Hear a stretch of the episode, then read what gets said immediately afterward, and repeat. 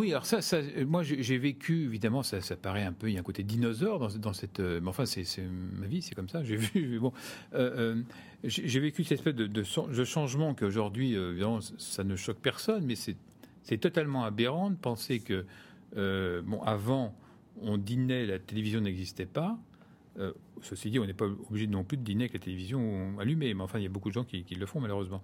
Mais euh, donc, à l'époque, mettons, c'était compréhensible parce que c'était tellement nouveau. Je veux dire, quand mes parents achetaient la télévision, c'est tout juste les personnes du quartier qui ne l'avaient pas venaient pas au moment du dîner pour la regarder avec nous. Mais donc, qu'est-ce qui se passe à ce moment-là? C'est-à-dire, on ne dîne plus en tête à tête euh, en famille, on ne parle plus des choses qu'on a vécues, on regarde la télévision. Donc, on n'a plus conscience de ce qu'on mange déjà. Ça, c'est hallucinant. On, peut avaler n'importe quoi, puisqu'on ne regarde pas. Euh, et en même temps, on avale. On a l'impression que, qu'on est au courant de ce qui se passe dans, le monde, parce que parce qu'il y, a des choses, des images qui nous arrivent. Mais c'est totalement faux. Euh, Pierre Sabag, qui est, un, qui, est mort maintenant, qui était vraiment à la, à la, à la base de ce qu'on appelait la RTF, avant l'ORTF, disait, disait lui déjà donc c'est dans les années 50, hein, qu'un journal télévisé, il fallait se méfier. C'était pas vraiment les actualités entre guillemets, mais c'était déjà une récréation, une recréation. C'était déjà quelque chose qui passait par le filtre d'une image. Euh, et, donc, quand, une famille regarde la, télévision, euh, regarde le journal télévisé, donc c'est des choses qui sont recréées, qui sont remâchées. Euh, on peut faire avaler au sens propre vraiment n'importe quoi aux gens. Euh, et puis en plus, bon, il y a un côté totalement indécent. Ça, ça m'a toujours, euh, toujours choqué. Euh, vous regardez ce qui se passe en Haïti avec des, gens sous les décombres, c'est affreux, et, les gens sont en train de manger un cassoulet. Quoi. Ça, c'est qu'il y a quelque chose. Je ne, moi, ça me coupe l'appétit. Je, ne peux pas. voyez. Et, ça, c'est cette, ce, ce, monde comme ça où tout est, tout est passé à la moulinette. On fait tout et n'importe quoi en même temps. On mélange tout comment c'est possible? Comment est-ce qu'on peut regarder des choses aussi, aussi terribles et continuer on, peut aussi voir un, documentaire sur la faim dans le monde et s'empiffrer en, le regardant? Il y a quelque chose qui, qui me semble euh, totalement déshumanisé dans, cette histoire-là. En, lisant ce, chapitre sur l'émergence de la télévision dans, la vie quotidienne, dans, l'organisation quotidienne de la vie, je me suis dit, dans le fond, votre roman, c'est exactement l'inverse. C'est-à-dire que euh, vous, vous, nous donnez une image du monde tel qu'il était à l'époque à travers le, vécu individuel. C'est-à-dire exactement la démarche inverse de la télévision qui inonde d'images du monde le quotidien d'une famille. Oui, parce que je, suis, persuadé que les, vrais changements, c'est dans les petites choses comme ça. Et donc, c'est dans l'individuel. Enfin, ce qui, m'intéresse dans le livre, c'est de parler des choses du monde, euh, mais à partir d'une petite fragmentation comme ça, tout à fait personnelle, c'est-à-dire euh, euh, comment ma mère vivait, comment mon père vivait, comment cette famille vit, comment elle, elle, intègre telle ou telle évolution de la société comment la famille change parce qu'elle achète telle ou telle voiture plutôt, qu'une autre, l'arrivée du réfrigérateur, euh, les études, les services militaires, des, choses qui me sont, euh, euh, qui me sont propres et, qui me font changer, qui font changer ma famille, et la France en même temps change. Il y a aussi tous ces, épisodes, disons, euh, de votre intégration dans, la société sous certaines formes. Il y a l'université s'inscrire à Nanterre plutôt que s'inscrire à la Sorbonne. Euh, on, est, juste après 68. Il y a le service militaire où il faut se faire passer pour, pour fou, mais avec le risque. Il y a, toute cette difficulté d'intégrer la personne que vous étiez à l'intérieur du, système social. Et maintenant, quand, vous, le re-racontez, il y a une sorte d'humour, de, de distance que vous parvenez venez à mettre dans, dans le regard que vous portez sur celui que vous avez été. Alors cette distance-là, elle, elle est venue euh, comment? Elle est venue spontanément sous ah la plume? Elle est venue spontanément parce qu'en même temps, c'est pas comment dire. J'ai une certaine façon, j'ai une enfance un peu privilégiée. C'est pas tout ça n'est pas si dramatique. Il y a un côté un peu un peu euh, un peu ironique, un peu. Il y a beaucoup d'humour, enfin dans, toutes ces. Mais euh, je crois que je, n'avais pas conscience à l'époque euh, peut-être de la gravité de, certains faits. Par exemple, c'est vrai que le, je n'avais pas envie de, poursuivre mes études euh, supérieures à Nanterre. Euh, je voulais aller à la Sorbonne. Nanterre, vous faites une description, dites-nous en quelques mots, parce que ah pour ceux qui ne connaissaient pas Nanterre, c'est... Mais ça c'est vrai, c'est-à-dire que Nanterre, donc, donc ça devait être le, le, fer de lance de l'université française, donc c'est, 68, hein, un petit peu avant, un petit peu après, et, mais euh, en, quelques mois, c'est, cette université qui sort vraiment, véritablement de, terre, parce que pour la construire, on, comment dire, on enlève tous les bidonvilles qui, qui, qui à Nanterre, il en reste encore quelques-uns quand même, quand l'université est, érigé, euh, sort, de terre, mais, en quelques mois, tout est absolument bousillé. C'est que c'est un véritable cataclysme. Les portes sont arrachées, les murs enfin, sont, sont arrachés, il y, a, il y, a, de la musique euh, dans, dans, tous les couloirs, on vous distribue des tracts Che Guevara, euh, le, le, le, Vietnam, la Corée, je sais pas, enfin, je veux dire, c'est des, des, chants révolutionnaires et, je vous dis, mais vous ne pouvez pas. Euh, euh, je vais pas poursuivre des études là, c'est pas possible parce que il faut pas oublier que moi, fils, ce, euh, comment dire, où, je, suis intégré sans lettres, les études c'est important. Je suis pas un fils de bourgeois. je ne vais pas hériter d'une fortune personnelle, je ne, sais, je ne vais pas être placé ou, là par papa. Les études, ça compte beaucoup. Je, vais m'intégrer en faisant des études, en poursuivant des études supérieures. Donc je veux à tort ou à raison, poursuivre euh, mes études dans une bonne université. Donc je m'inscris à la Sorbonne.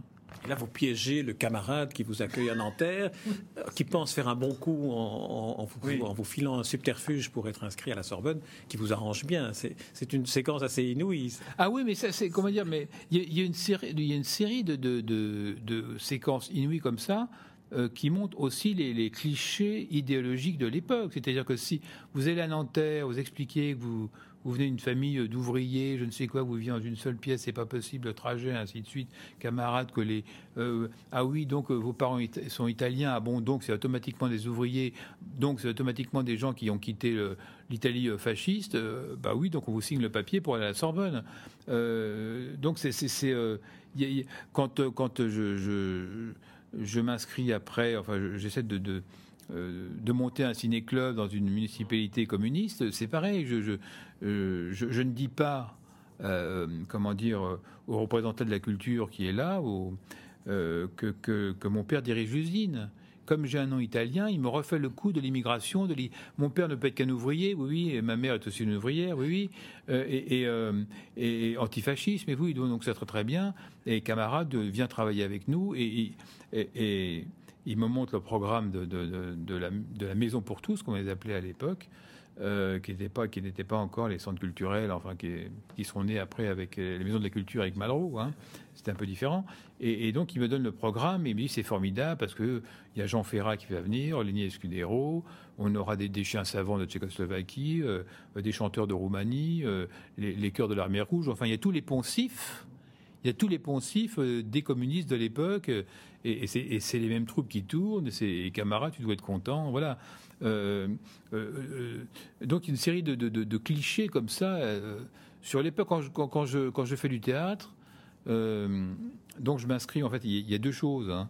Je, prends du théâtre avec une troupe qui est une troupe d'avant-garde. Donc, c'est-à-dire, c'est à l'époque, c'est le Theater, c'est Grotowski. Donc, on, on, joue tout sauf des pièces de théâtre. la première répétition, enfin le premier cours, c'est assez spectaculaire. Voilà, donc ce qu'il faut, c'est on, ne joue pas les pièces de théâtre. Donc on, va monter une, euh, un poème inachevé de Mallarmé, par exemple. Voilà. Mais surtout, euh, moi, je, viens là pour parce que je, trouve que je suis timide, que je suis laid, que j'ai pas beaucoup de succès auprès des filles. Euh, je, veux réciter correctement les animaux malades de la peste, donc je, m'inscris à un tour de théâtre pour placer ma voix. Le premier cours, on a, j'ai 16-17 ans. Euh, on nous donne un texte qui est un précis euh, des, des, rotomanies du XVIIIe siècle autour du foutre, et le, prof nous dit voilà, euh, tu, lis ça, tu joues sur scène, tu lâches ton texte, la femme, toi, tu vas faire à l'homme ce qui est décrit, et l'homme, tu fais à la femme ce qui est écrit. C'est des choses absolument.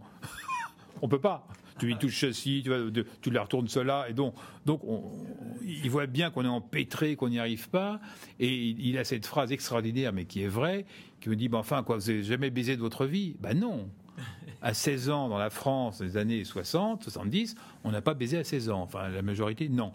Euh, et donc, donc, il y a ça d'un côté, et puis de l'autre, euh, je, je, fais de la figuration intelligente dans, dans, dans, la troupe du Théâtre de Gennevilliers de Bernard Sobel. Alors lui qui joue Brecht, qui, qui, est comment dire dans, la, dans la voie communiste, donc qui est financé par le Parti communiste. Et lui me reproche de faire du théâtre avec, bourgeois, avec, avec ce, groupe qui monte Malarmé. Et le directeur du théâtre qui, monte Malarmé me reproche de, dévoyer le théâtre en jouant avec les communistes et en montant des pièces de Brecht. Gérard de Cortance, euh, dernière, dernière question, c'est une question que je, pose à, tous les auteurs, que, tous les écrivains que j'interviewe en 2010. Euh, elle, tourne autour d'Albert Camus, dont on fête les, enfin dont on fête, dont on commémore les, 50 ans de la mort. Et je, demande à, chaque, auteur euh, le, sentiment que, la première rencontre avec un livre de Camus a suscité. Mais avec vous, c'est peut-être quelle serait, par exemple, la première phrase que vous écririez si vous consacriez à Albert Camus un livre comme ceux que vous avez consacré à Hemingway ou à Leclésio ah bah, ça, c'est très facile, vous savez, parce que, bon, premièrement, Camus, je vais répondre à votre question, hein. j'ai toujours préféré Camus à Sartre. Il y, a, le grand antagonisme. Bon, euh, ça remonte à très très longtemps. La découverte de Camus, euh, c'est pas bon. Euh, c'est assez banal, c'est l'étranger. Mais c'est vrai que quand j'ai dû lire ça, j'avais 15 ans. Mais c'est extraordinaire. Je l'ai relu récemment, récemment, ça reste extraordinaire. Dans la foulée, j'ai lu les pièces de théâtre, les essais, ça. il se trouve que, que, l'amour de Camus, pour moi, est constant à tel point que vous savez que je m'occupe d'une collection qui est Folio Biographie, et j'ai évidemment euh, voulu qu'on publie pour l'année Camus euh, un Camus dans la collection, qui est en librairie, et qui est un texte, mais, alors je le dis vraiment, extraordinaire. C'est écrit par Virgile Tanaz, qui avait publié dans la collection la biographie de, de Tchékov. Tanaz est un homme de, de théâtre roumain, qui écrit en français, c'est un écrivain, euh, et qui a une vision tout à fait nouvelle, très intéressante de Camus, notamment par rapport au, théâtre. C'est un livre, c'est sans doute un des meilleurs livres de la collection, et je pense que c'est un des meilleurs livres écrits sur Camus, vraiment. Euh, l'avantage, c'est que c'est une biographie qui fait 400 pages, qui est vendue 7 euros, parce que c'est directement publié en folio poche.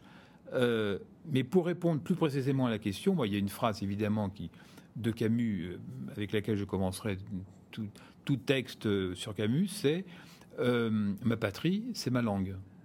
C'est la langue française. Hein, ma patrie, c'est la langue française. Euh, vous savez que je suis membre de l'Académie royale de langue et littérature de Belgique. Euh, la francophonie, pour moi, ça signifie beaucoup de choses. Le combat pour la langue française, ça signifie beaucoup de choses. Donc cette, langue, de comment dire, cette phrase de Camus résonne de façon tout à fait particulière chez moi surtout si je la mets en relation avec ma famille italienne. L'injonction familiale, c'était tu es italien, mais tu es français. Tu parles français, tu écris, voilà. Donc c'est euh, ma patrie, c'est la langue française. Gérard de Coton, je vous remercie. Je vous rappelle le titre du roman, Giscard en short au bord de la piscine. C'est paru chez Plomb et c'est un livre remarquable à lire, à découvrir. C'est un livre merveilleux d'humour, euh, d'ironie et aussi une perception euh, de, de cette, de cette époque-là qui est, qui est tout à fait passionnante. Merci Gérard de Cortance. C'est moi qui vous remercie. À bientôt. Au revoir.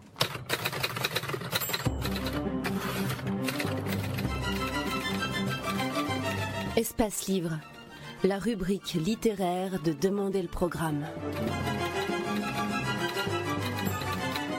Les rencontres d'Edmond Morel.